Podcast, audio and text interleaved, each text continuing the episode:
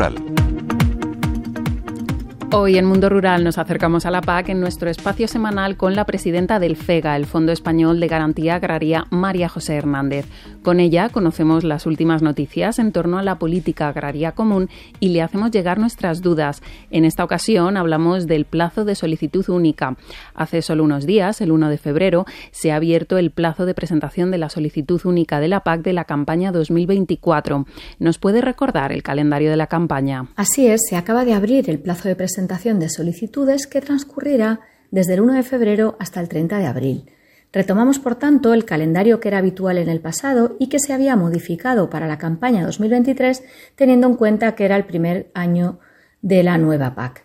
El plazo límite para la modificación de solicitudes será el 31 de mayo y, posteriormente, si el solicitante recibe una notificación de una incidencia en los controles administrativos o por monitorización, podrá adaptar su solicitud hasta el 31 de agosto sin ser penalizado y hasta el 31 de agosto podrá también retirar parcial o totalmente sus parcelas.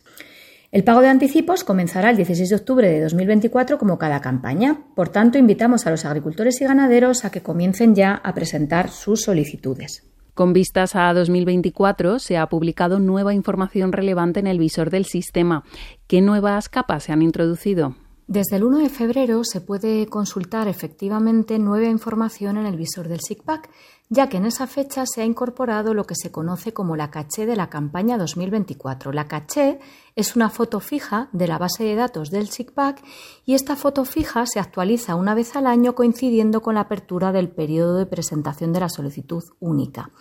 La foto fija permanecerá estable durante toda la campaña 2024, de forma que no se actualizará hasta principios de 2025. Para la caché de campaña de 2024 se han incorporado dos nuevas capas. Una capa es una cartografía que delimita superficies que tienen las mismas características. La primera capa es la capa de cultivos reiterados, que en realidad se publicó ya en el visor en noviembre de 2023 y que contiene información gráfica sobre aquellas parcelas en las que se ha declarado un mismo cultivo en tres sucesivas campañas.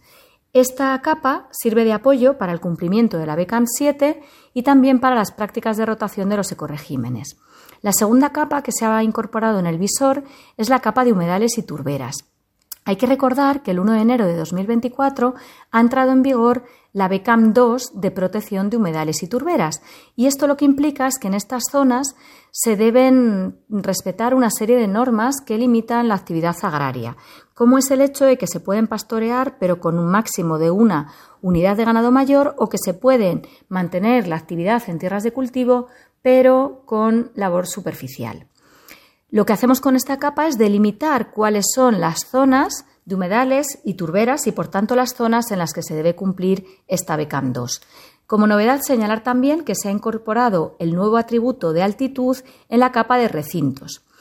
Y por último, me gustaría recordar que el SIGPAC sirve de base para la gestión de las ayudas por superficie de la PAC, pero que si hay una cuestión que en el SIGPAC no figura realmente o que no refleja la realidad de una parcela, el agricultor lo que debe hacer es comunicarlo a su comunidad autónoma para que se modifique, pero además debe realizar la solicitud única conforme a la realidad del terreno. Si, por ejemplo, hay un recinto que ahora mismo pues es una superficie que no es subvencionable y que en el SICPAC figura como subvencionable, no se puede declarar como subvencionable, ya que esto podría tener impactos de reducciones de la ayuda para el titular. Por tanto, revise cuál es la situación en esta foto fija, en esta caché de campaña, y en caso de que no refleje la realidad, comuníquelo a su comunidad autónoma.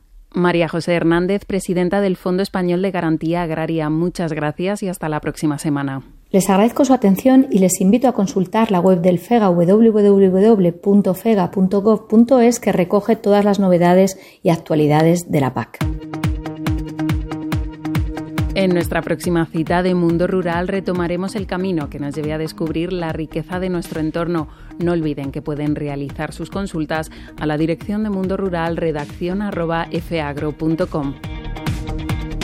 Un programa elaborado por FAgro y Radio 5 Todo Noticias.